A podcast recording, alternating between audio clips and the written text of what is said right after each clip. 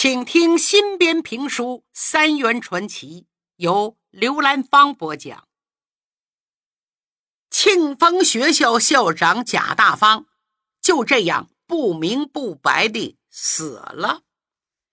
现代医学把贾大方的这种突然死亡称之为心脏病猝发死亡，那时候中医的说法叫胸痹。有这种病的人，千万不能受刺激惊吓，不然就会有生命危险。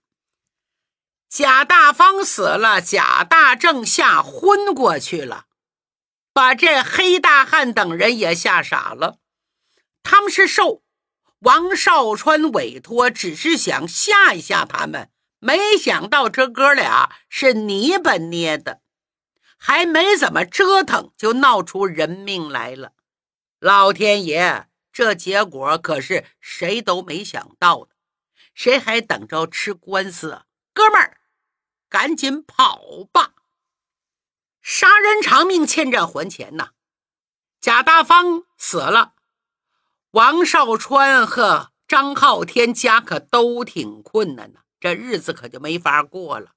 那几人溜掉了，王少川可就倒大霉了。第二天天还没亮，一帮警察赶到他家里，把他绳捆索绑，押到警局，投进牢房。接着，那几个逃跑的也被抓到了两个。王少川摊上了人命官司，成了谋杀庆春学校校长的主要嫌疑人。可把少川的媳妇儿吓坏了，哭坏了。赶紧抱着孩子去大姑姐家找王氏。王氏也是着急呀，两个妇道人家能有什么办法呢？情急之下，昊天的妈妈就是王氏，突然想到远方表哥刘灿元。刘灿元虽然这两年家道中落，但毕竟是在市面上闯荡过的人，经过风雨。见多识广，兴许他能有什么办法？刘灿元家道败落，一个人住在京西城乡结合部的一座破落的小院子里，人呐也不像以前白白胖胖，变黑了，变瘦了，不过精神状态倒是不错。王氏见到他，还没等张口。刘灿元说：“少川的事儿，我今天刚听说了，闹的动静挺大。死的人毕竟不是一般人，上边很重视这事儿，还真的不太好办。”王氏闻听，心乱如麻，长叹一声：“哎，这事儿少川做的是太莽撞了。可是他怎么会杀人呢？”你也知道，他哪会有这个胆子呀？其实也无非是想吓吓姓贾的那兄弟俩。况且他当时也没有在现场啊。刘灿元摆摆手：“这些我都知道，他是没在现场。可是他的江湖兄弟把他招出来了，说他是幕后指使，他是主谋啊。”事情已经出来了，你呀也别着急，着急也没用。其实嘛，你没来之前我已经想过了，也不是完全没有办法。咱们正面入手不行，可以从侧面，也许能行。啊，侧面入手有什么办法？你尽管说。少川是我的亲弟弟。俺王家就这么一根独苗，他的孩子还小，不到两岁，没爹怎么成啊？哪怕倾家荡产，我听你的，表妹呀，你拿啥倾家荡产？你已经一无所有了。不过，我帮你想个法我有个相交多年的老熟人，是一位德高望重的老中医，他姓华。据说，是神医华佗的后人，在北京啊，有一大半大夫都是他的徒弟。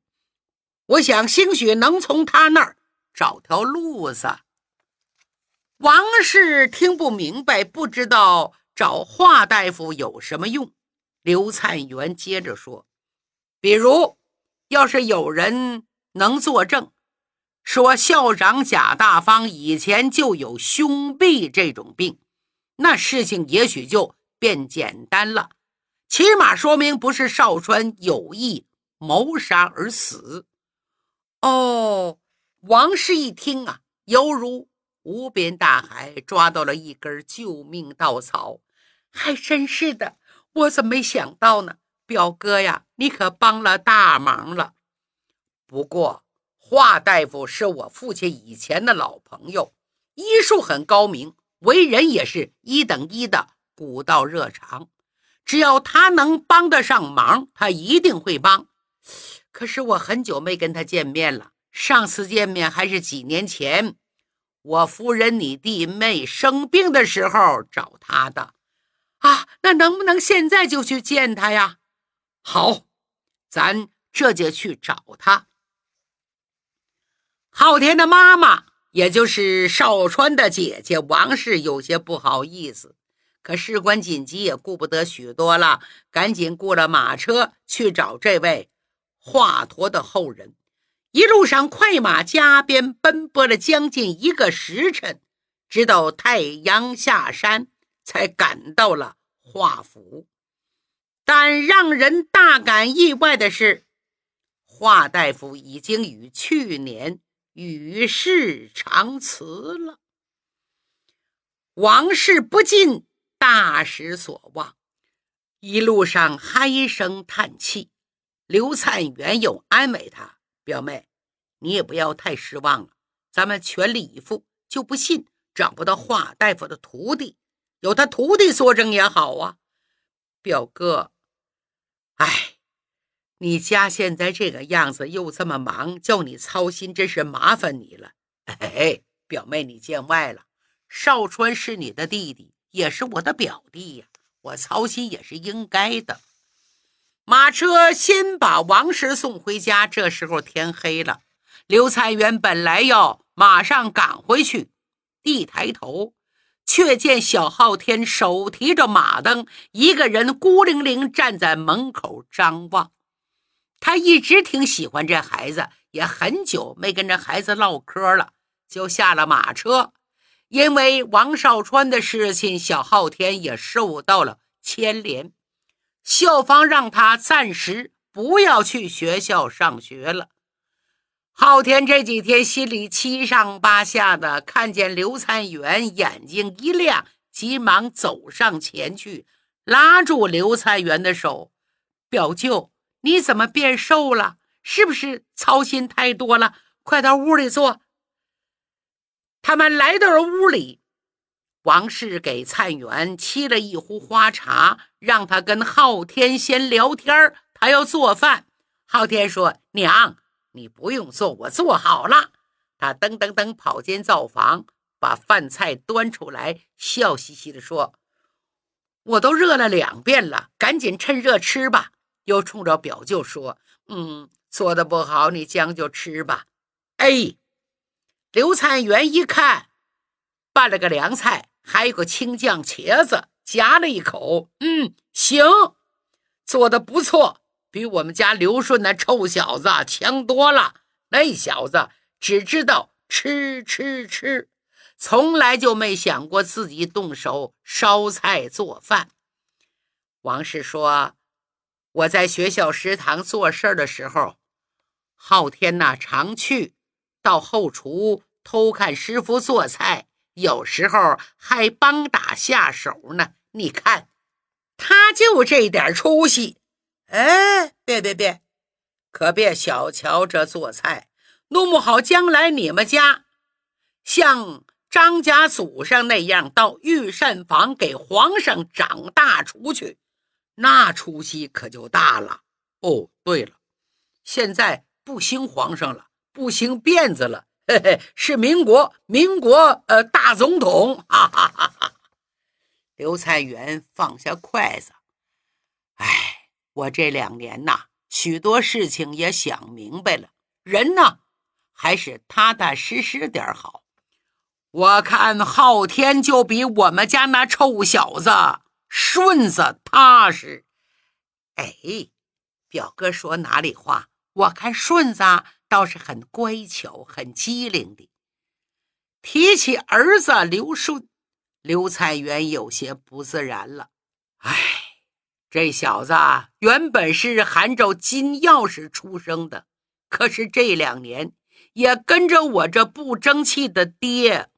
遭罪了，小昊天一本正经地说：“表舅，你一直干的是利国利民的事情。刘顺有您这样的父亲，应该感到特别骄傲才是。”啊，哈哈哈哈哈哈！这孩子真会戴高帽子。我做的那些都是鸡零狗碎。算什么利国利民呢？还不是便宜了那帮骗子！哎，不说了，不说了。昊天，顺子最近在学校怎么样？调皮捣蛋了没有？我知道你们俩老在一起玩，你可别护着他，老老实实告诉我。昊天说：“刘顺现在可跟以前不一样了，他有自己的理想。我每天在养牛挤奶。”他每天在想未来怎么样能把那牧场买下来。刘灿元一听，颇有兴趣。哦，原来他还有这么大的理想。哎呀，我真不知道。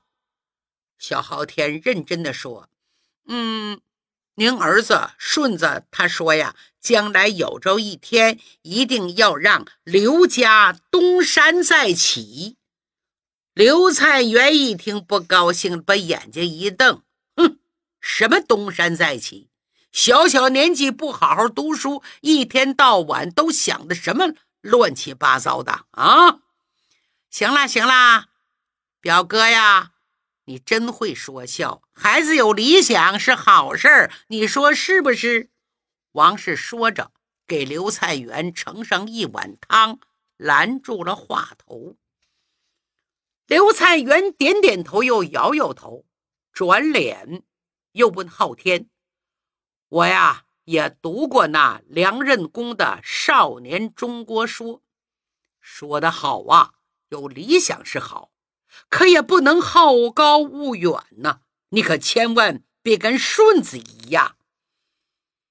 吃罢了晚饭，刘灿元告辞，临别特意留了一句话，说自己会继续打听表妹，你不必担忧，安心在家等待消息。小昊天说：“表舅真是大好人，明明不是自己的事儿，还那么上心。”王氏叹了口气：“哎，可惜好人没好命啊！他家以前是富贵之家，现在日子过得也很不好，就是因为他的心肠太善良了，菩萨心肠。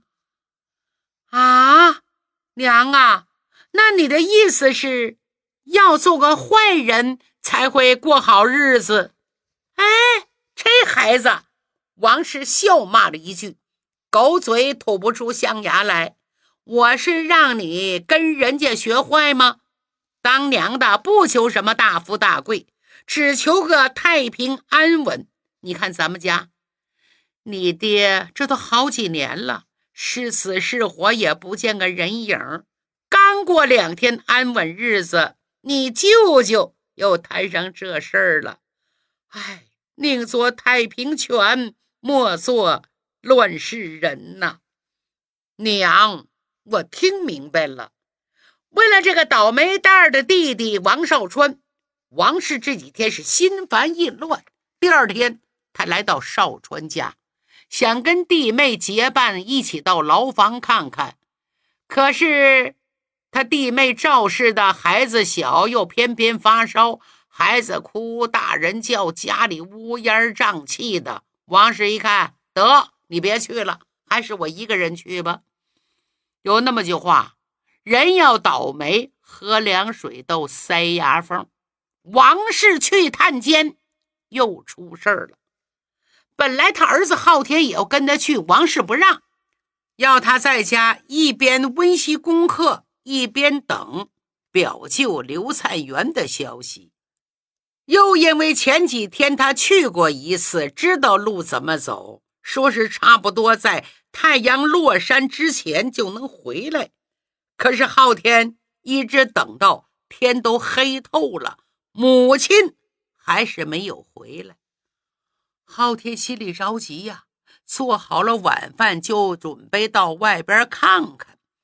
突然门口有人喊：“妹妹，人找到了，我给你报喜来了。”话到人也进来的，进来的正是热心人刘灿元。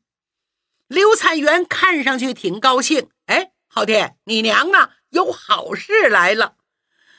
我娘去牢房看我舅舅去了，按说早就该回来，可是到现在还没回来。啊！哎，我呀，早就说过，我的马车虽然破了一点儿，但是接送多方便呢！京师第二监狱那可太远了。咱们赶紧顺着路去接接他吧！哎，说着，拉上昊天上了马车，出发了。王氏真出事了，怎么回事啊？原来王氏见到弟弟王少川之前，原本是雇了一辆马车的，到了监狱，跟车夫说好在外边等他。可等他探完了王少川出来。马车却没影了。路边有个卖小吃的，告诉他说：“有人呐，雇车，马车拉别人走了。”这车夫也太没职业道德了。王氏站在路边等着吧，等了半天也没等来一辆马车。你想啊，谁没事到监狱来干嘛呀？他只好走吧，紧走慢走，走了大半个时辰，有些累了，天就要黑了。突然，就听身后传来马车的铃铛声，咣啷啷，咣啷啷，咣啷咣啷，咣啷啷。回头一看，哎，有一辆空马车正往这边赶来。那马车夫四十多岁，说了一句：“上来吧。”王氏也没多想，就上了车。上车后，忽然，嗯，闻到一股酒味儿。王氏还算有点安全知识，急忙说：“师傅啊，您喝酒了吧？钱我照给您债些，我下去吧。”那车夫根本不听，满不在乎的挥下马鞭没事儿，喝的不多，半斤八两，还能把我怎么的啊？”轻车熟路，放心吧。驾！咣啷啷，咣啷啷，咕噜噜噜噜噜噜。谁知道这匹马也跟主人一样，似乎也喝醉了，跑得特别快。这条路本来就坎坷不平，王氏在车上吓得提心吊胆，只盼着赶紧到家。不幸，终于还是发生了。走在半道上，不知道为什么。那匹马一声长鸣，稀溜溜溜溜溜，似乎绊住什么东西受了惊，猛地噌一窜，车子哗掀起老高，王氏日一下子被甩到地上，紧接着车轱辘又从王氏的腿上碾过去，王氏惨叫一声，当场昏死过去。那车夫连滚带爬的从地上爬起来，一激灵，这酒啊也醒了一半了。他扭头一看，哎哎哎哎，喊两嗓子，王氏没动静，当时魂都吓飞了，自个儿赶上马车，仓皇而逃。他跑了。过了半个时辰，王氏被风一吹，才慢慢的醒过来。挣扎要爬起来，却发现自己双腿已经不听使唤，低头一看，两条小腿已经血迹斑斑。那条路本来平时过往的人就不多，晚上更是杳无人烟呐。王氏是叫天天不应，叫地地不语啊，也不知道等了多长时间，昏过去几次，终于等到昊天他们赶来，再也忍不住了，不由放声大哭。小昊天见母亲脸色惨白。痛苦不堪，也是心如刀绞，不停的抹眼泪。刘灿元把他救上车，没有回家，连夜把他们送到了宛平城的一家诊所。大夫给做了手术，又开了一些西药，要王氏回家静养。从此之后，昊天彻底告别了学业，不能上学了，在家里照顾母亲。再说王少川那档子破事儿，由于王氏家中的突然变故，一切跑腿找人的事儿就全靠大善人刘灿元代劳。他找到华大夫的徒弟佐证，那徒弟的确曾经为校长贾大方看过心脏病，不过事到临头却退缩了。因为他们害怕贾大方的弟弟贾大正打击报复，所以不敢出庭。刘灿元好说歹说，最后那徒弟松了口，提出只要给他一笔钱，就愿意作证。这笔钱的数目可不小啊，那是人命官司。刘才元一筹莫展，他早已穷得没有家底儿，哪里还有那么多钱财呀？王少川家、昊天家全是穷人呐，眼看结案了，人命关天，刘才元无计可施。